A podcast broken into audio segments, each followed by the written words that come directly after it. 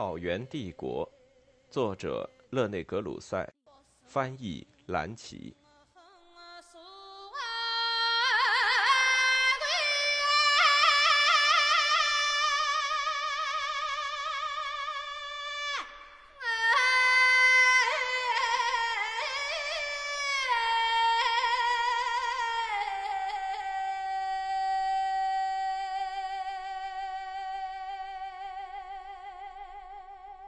第二章，中世纪初期，突厥回鹘和契丹。一，突厥帝国。公元五百四十年，草原帝国以突厥蒙古族三大版图的形式而存在，明显的属于蒙古族的柔然人统治着蒙古地区，范围是从中国东北部边境到吐鲁番，可以肯定，甚至达到了巴尔喀什湖的东端。从鄂尔浑河到万里长城，燕达人据推测也属蒙古族，统治着今天的谢米列切耶、俄属突厥斯坦、索格底亚纳、东伊朗和喀布尔地区。其领域从玉勒都斯河上游到莫夫，从巴尔喀什湖和咸海到阿富汗腹地和旁遮普。统治着柔然人和燕达人的这两个氏族结成同盟。大约五百二十年，燕达可汗与柔然可汗阿拉圭的姑姑们结婚。柔然是蒙古本土上的主人，他们好像对控制其西南边境地区的燕达人保持着某种支配权。最后是上一章刚刚谈到的欧洲匈人，他们无疑属于突厥族，统治着与亚速海和顿河河口毗邻的南俄草原。尽管他们的两支部落。及西部的库特利格尔人和东部的乌特格尔人之间的敌对削弱了他们的势力。中国人说，突厥是柔然的一个臣属部落，它是突厥族的一个部落，它的名称为所有讲同种语言的民族所共有。伯希和认为，汉文突厥一名必定是代表蒙古语或柔然语图尔克的复数形式图尔库特，按字义是强壮的意思。据中国编年史家记载，突厥的图腾是狼，他们是古代匈奴的后裔。这一事实已由被伯希和认定属于匈人的原始突厥特征所证实。在六世纪初，突厥似乎已经居住在阿尔泰地区，他们在那儿从事金属冶炼，工于铁作。当时柔然的力量因新近发生的一场内战而被削弱，内战是五百二十年发生的。双方是分别代表东西部落的柔然可汗阿拉圭和他的叔叔婆罗门。阿拉圭作为唯一幸存下来的韩国君主，他面临的是要平定突厥族各臣属部落的反抗。其中，高车部曾于五百零八年打败柔然，现在已经认定高车部是铁勒族，游牧于阿尔泰山南乌伦古河附近，看来好像是回纥人的祖先。但是柔然于五百一十六年杀高车王，迫使高车部归顺。高车部于五百二十一年再次徒劳的企图利用柔然内乱重新获得自由。就在五百四十六年前不久，当高车正在酝酿新的起义时，他们被突厥挫败。突厥虽与高车人同族，却忠实地提醒他们的共同宗主柔然可汗阿拉圭注意高车人的阴谋。作为回报，突厥名叫不明。汉文转写成土门的突厥首领要求柔然公主嫁给他，阿拉圭拒绝这一要求。后来，不明与当时在中国西北部长安城实施统治的拓跋人建立的西魏王朝联合。拓跋人很可能属突厥族，他们虽然已经完全中国化，但很可能与突厥社会仍保留一种亲属感。无论如何，他们可能很乐意建立一种能报复他们的宿敌。柔然蒙古人的联盟，他们答应嫁一位公主给不明，于是，在对柔然蒙古人形成包围之时候，不明彻底击溃了他们，并迫使阿拉圭可汗自杀。柔然余部把蒙古地区让给了突厥人，逃到中国边境避难。东魏的继承者北齐朝廷把他们作为边境卫队安置在边境上，于是。蒙古地区的古代帝国领土从柔然手中传给了突厥，或者说从蒙古族人手中传给了突厥族人。不明采用可汗这一帝王称号，新帝国的位置仍然在鄂尔浑河上游。在自古代匈奴时期起，一直到成吉思汗后裔时期止，常常被游牧部落选择为他们的大本营的额尔浑山区地带。突厥英雄不明可汗在其胜利之后不久去世，他死后，他的帝国被瓜分，其子木干得到了蒙古地区和取得帝王称号，这样东突厥汗国建立起来。不明的弟弟突厥文或称士典密。继承了王侯的叶护称号，并获得准噶尔、黑额尔齐斯河和鄂敏河流域、玉勒都斯河流域、伊犁河流域、楚河流域和达罗斯河流域，于是建立起西突厥汗国。西突厥首领释典密在达罗斯地区与燕达人发生冲突，为攻其后方，释典密与燕达人的世仇波斯人订立合约。当时，波斯人是在萨珊王朝最伟大的君主库斯老一世阿努西尔旺的统治下。为巩固盟约，施典密把他的女儿嫁给库斯老一世。突厥人在北部进攻，萨珊朝人在西南部进攻，燕达被彻底打败，从此消失。其中，在西北咸海地区游牧的那部分游牧民被迫向欧洲逃亡，可能正是他们，而不是柔然余部。以乌尔浑和阿瓦尔一名，在匈牙利建立了一个新的蒙古汗国。在其后的一个时期里，却有一支从亚洲被驱逐、被希腊和拉丁语作家们称之为阿瓦尔人的部落，对拜占庭帝国和日耳曼人的西欧造成了严重威胁，直到他们被查理曼打垮。燕达领土在西突厥人和萨珊波斯人之间被瓜分。西突厥首领士典密获得索格底亚纳地区，而库斯老一世阿努西尔旺夺取了已经伊朗化的、应该归属于萨珊朝的巴克特里亚地区。于是，巴克特里亚在565年至568年间又归萨珊帝国所有。然而，这是短暂的，因为突厥人不久就夺取了巴里黑和昆都市。也就是说，同一个巴克特里亚又从萨珊王朝人手中。转到了他们昔日的盟友手中。这样，中世纪初期的东西突厥汗国有了各自确定的形状。由木干可汗在蒙古地区建立的东突厥汗国，中心是在额尔浑河上游，未来的哈拉和林附近；西突厥汗国在伊犁河流域和西突厥斯坦，其夏季扎营地是在焉耆和库车以北的玉勒都斯河上游。其冬季寒亭是在伊塞克湖沿岸或达罗斯河流域。就游牧帝国基本上可以谈到的边界而言，这两个汗国的边界显然是以大阿尔泰山和哈密以东的山脉为标志。从木干统治开始，东突厥很少碰到敌手。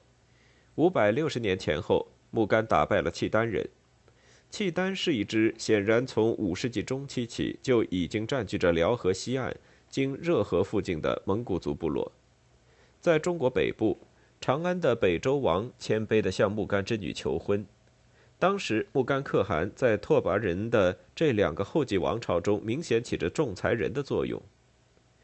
西突厥可汗或叶护，士典密在位时期是五百五十二年至五百七十五年，塔巴里称之为叶护，拜占庭历史学家弥南称之为士典密。这些名称都是同一称号的俄译。拜占庭人把士典密看成他们的同盟者。确实，既然在阿姆河畔突厥人已经成为萨珊波斯的近邻，那么与突厥联合是对拜占庭有利的。在士点密方面，他似乎已经是一位具有高度理解力的人。他考虑到要利用他处在亚洲交叉口上的位置。以获得途经波斯、从中国边境直达拜占庭边境的丝绸贸易的自由权。结果，一位名叫玛利亚克的粟特人以士点密的名义访问了库斯老一世阿努希尔旺。库斯老为了维护对拜占庭丝绸贸易的垄断权，拒绝了玛利亚克的提议。后来，士典密决定直接与拜占庭做买卖，以对付波斯。因此，他于567年又派马里亚克取到伏尔加河下游和高加索，到君士坦丁堡。拜占庭皇帝查士丁尼二世想必对突厥使者的提议很感兴趣，因为当马利亚克于568年离开君士坦丁堡返回时，是由拜占庭使者蔡马库斯陪伴而归。施典密在埃克塔山北的夏季驻地接见了蔡马库斯。埃克塔山就是天山，在燕齐西北的玉勒都斯河上游深谷。两国结成反对共同敌人萨珊波斯的牢固联盟。萨珊朝的一位使者恰好在这时来到，在达罗斯附近见到了施典密。施典密极其粗暴地把他打发了。接着，这位突厥王向波斯宣战。五百七十二年，拜占庭人也亲自向波斯宣战。这一战争持续了二十年。在此期间，西突厥与拜占庭人之间保持着亲密的关系。当蔡马库斯取到伏尔加河下游高加索和拉齐卡回君士坦丁堡时，试点密派第二位使者阿纳卡斯特随行。作为回访，拜占庭陆续派出尤提开俄斯、瓦伦丁。赫罗甸和西里西亚人保罗作为使者到西突厥。这几位使者使拜占庭获得了有关西突厥习俗和信仰的相当准确的资料。塞俄菲拉克斯特西摩卡塔记道，突厥人拜火。确实，伊朗马兹达克教的影响已经使突厥人崇拜阿马兹达或阿胡拉马兹达神。他们还崇拜空气和水。实际上，在成吉思汗后裔中，对流水的崇拜一直持续很长时间，以致除了在一定条件下，穆斯林在流水中沐浴和洗衣是受到禁止的。然而，正是天地的唯一创造者，他们尊称为神，向他奉献马、牛和羊。确实，这些就是献给在他们神道中的天国及腾格里的祭品。这对古代所有的突厥蒙古族都是共同的。最后，塞俄菲拉克斯特所谈到的那些似乎能预知未来的祭司们，也适合于突厥蒙古族的萨满。在成吉思汗时期，他们继续产生很大的影响。五百七十六年，拜占庭皇帝提比留斯二世再次派瓦伦丁作为使者出访西突厥。但是在瓦伦丁到达玉勒都斯河上游寒亭时，士典密已经去世。士典密之子继位者达头很不高兴，因为君士坦丁堡宫廷已经与阿瓦尔人缔结了条约，也就是说，与柔然残部，或者更准确些，是与逃亡到南俄的燕达人缔结了条约。因此，达头十分冷淡地接待了瓦伦丁。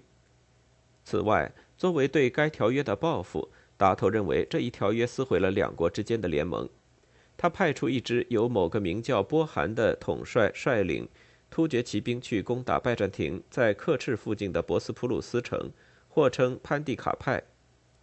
五百八十一年，突厥又兵临克松城下，直到五百九十年，他们才完全撤出该地区。西突厥与拜占庭之间的争吵，并没有妨碍前者继续对波斯的战争。在588至589年期间，他们入侵了巴克特里亚，或称吐火罗斯坦，一直前进到赫拉特。如果西突厥人曾经被波斯英雄巴赫拉姆楚兵打败过的话，那么正像波斯传说中所坚持的观点，他们必定会利用590年发生在巴赫拉姆楚兵和库斯老二世帕维兹之间的内战。巴赫拉姆楚兵在内战中处于不利地位。他最后确实逃到了西突厥人中，无疑正是此时，西突厥人完成了对信都库什山以北的吐火罗斯坦的征服。无论如何，在597至598年间，这一地区及其都城巴里黑和昆都市就不再属于波斯，而成为西突厥的属地。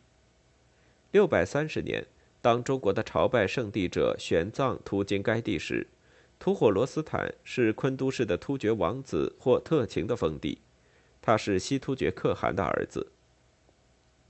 于是，当远东的中国人在分裂了三个世纪之后，即将由中国人的隋朝重新统一起来时，而中亚发现他自己已分裂为两大突厥帝国：东突厥帝国从中国东北部边境到长城和到哈密绿洲。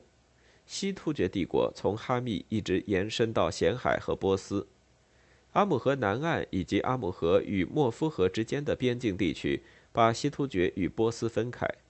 于是信都库什山以北的整个吐火罗斯坦都囊括在突厥的政治疆域之内。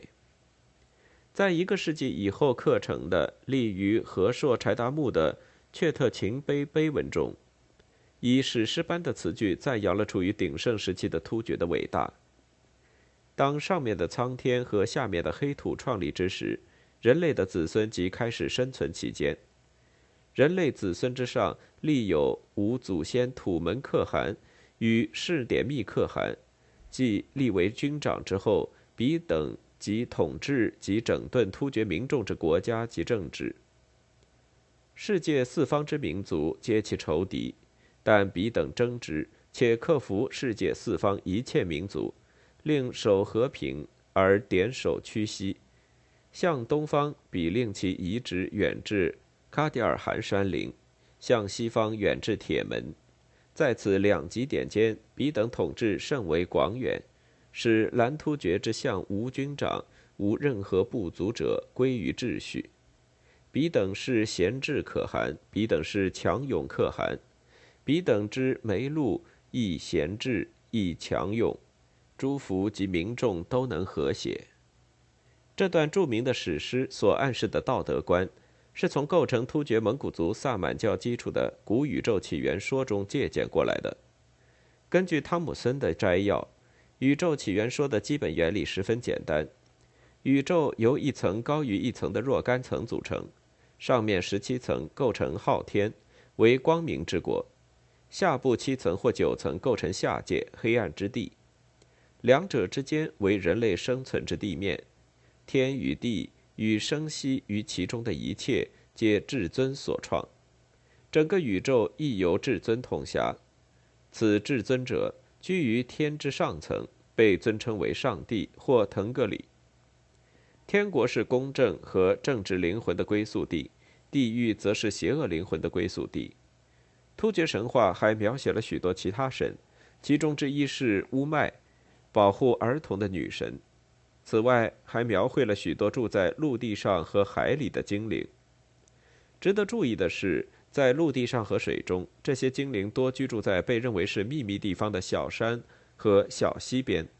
在习俗上和在成吉思汗蒙古人的法律上，对他们的祭礼都是常年不断的。中国的历史学家们对突厥人有实际描述。五百八十一年的一位作者这样写道。其俗背发左衽，穹庐毡帐，随逐水草迁徙，以畜牧涉猎为务，见老贵壮，寡廉耻无礼仪，有古之匈奴。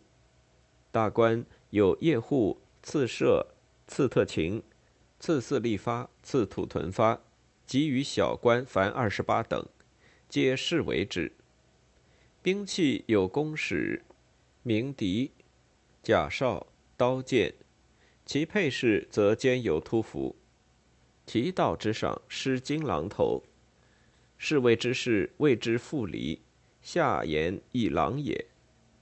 死者停尸于帐，子孙及诸亲属男女各杀养马，陈于帐前祭之，绕帐走马七匝，一役帐门，以刀离面且哭，血泪俱流。如是者七度乃止。葬之日，亲属社稷及走马离面，如初死之仪。葬器于墓所立时见标，其实多少以平生所杀人数。伯叔死，子弟及侄等妻其后母，是叔母及嫂为尊者不得下迎。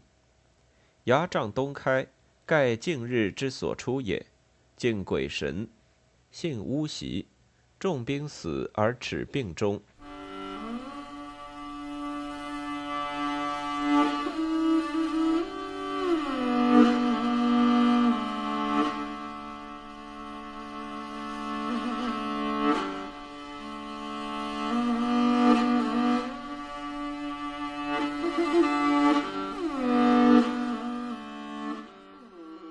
二，突厥帝国的分裂。突厥人的这两个帝国没有长期保持鼎盛。和硕柴达木碑文中赞扬的伟大可汗们，由一些缺乏前辈们的那种天才的人继承。彼等之弟辈为可汗，彼等之子辈为可汗，为弟辈今不累其兄辈，子辈不累其父辈。登位者皆拥可汗、恶可汗，致使突厥帝国解体。真正摧毁突厥力量的是两韩国之间的敌对，即额尔浑的东突厥和伊塞克湖达罗斯的西突厥。这两个突厥帝国统治着从中国东北部到呼罗珊的半个亚洲。如果他们能够保持在五百五十二年基础上的统一，即靠着以东突厥居首位、取帝王的可汗称号，而西突厥统治者满足于次位、取叶护称号的话，那么他们将是不可战胜的。但东突厥的拓跋可汗及木干可汗的兄弟和继承者，是该家族中得到西突厥承认的最后一位可汗。西突厥叶护达头是一位极端残暴的人。这一点已经有瓦伦丁的报道所证实。在582年至584年间，他摆脱了东方的新君主，自己称汗。在中国，强大的隋朝已经恢复了汉朝在中亚的全部政治活动。中国在这次反叛中是鼓励打头的。这次叛乱使突厥人的势力一分为二。此后，东西突厥再也没有重新统一，并且在大部分时间内。二者之间确实是处于敌对状态。由于当中国正处在重新统一之时，突厥人却在分裂，这种对立运动为隋唐王朝统治下的中国在中亚实行帝国主义政策提供了可能性。东突厥不仅面临着西突厥的反叛，而且还被内部斗争弄得四分五裂。在蒙古本土上，新可汗沙伯略的权力。受到其堂兄安罗和大罗辩的争夺，同时他在西方受到西突厥新可汗达头的攻击，在东方受到辽西契丹人的攻击。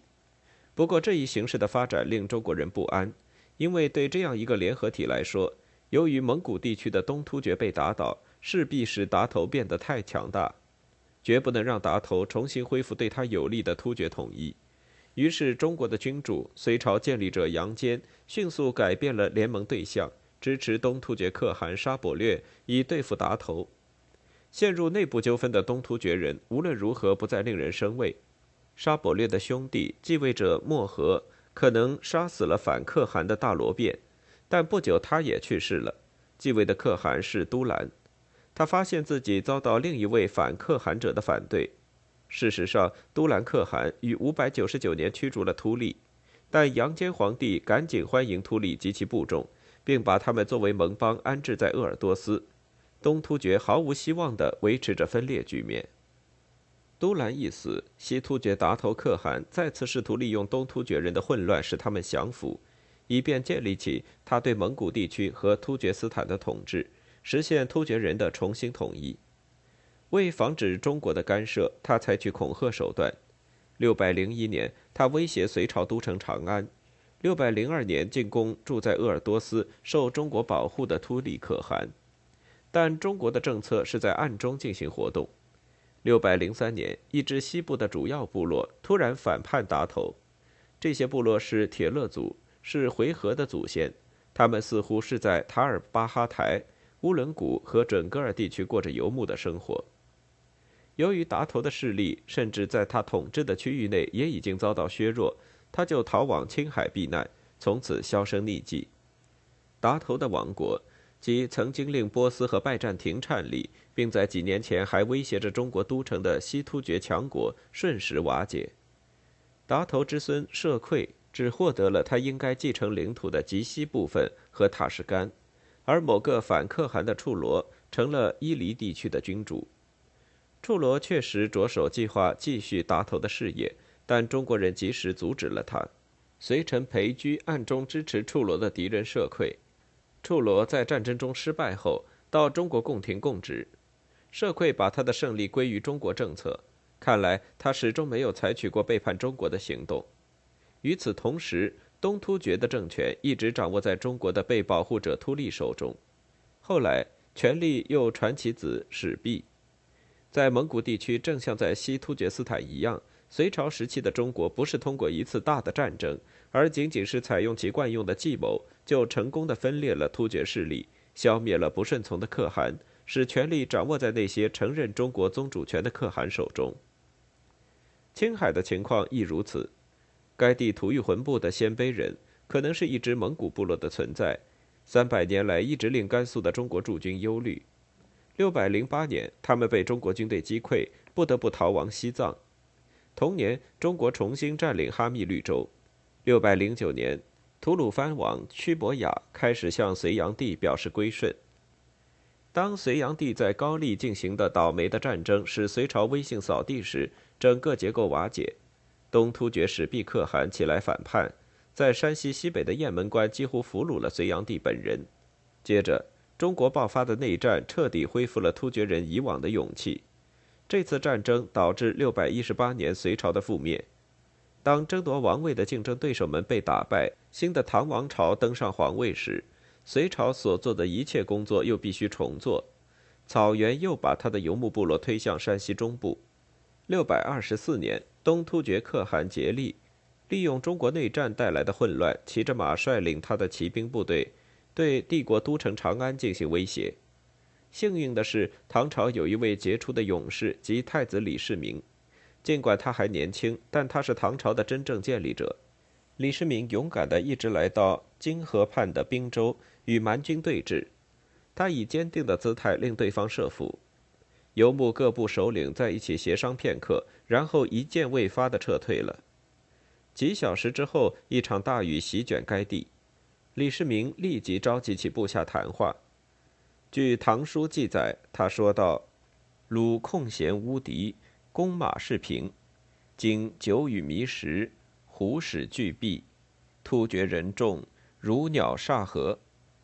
我乌素火石，枪槊犀利。”料我之意，揣敌所劳，此而不成，夫复何时？唐军照此行动。黎明时，突厥营地被攻破，中国骑兵切断了通往杰里可汗营帐的道路，竭力求和，并撤退到蒙古地区。在这次惊人之举之后，当时年仅二十七岁的李世民登上了中国皇位，从此历史上以帝号称他为太宗。مدو هاني تنقر وخذ وانكم تاري وانكم وانخذ بسكوبي ويتم مرد يبوك إذا ساحر كم غاير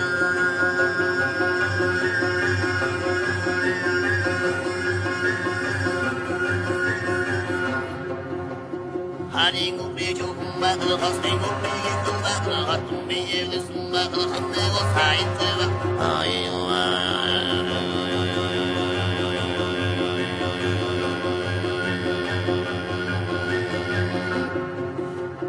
hani gubri şokum bakıl kasri gubri geçun akıl hakkım bece gülesin bakıl kamın usayin zıva imbo imbo imbo nana imbo imbo imbo nana mayi yo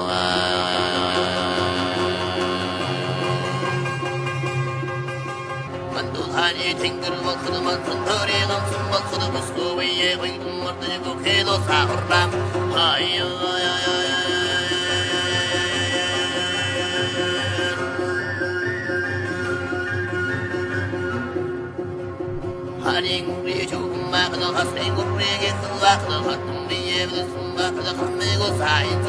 Imbo, imbo, imbo, na na, imbo, imbo, imbo, na na, my, my.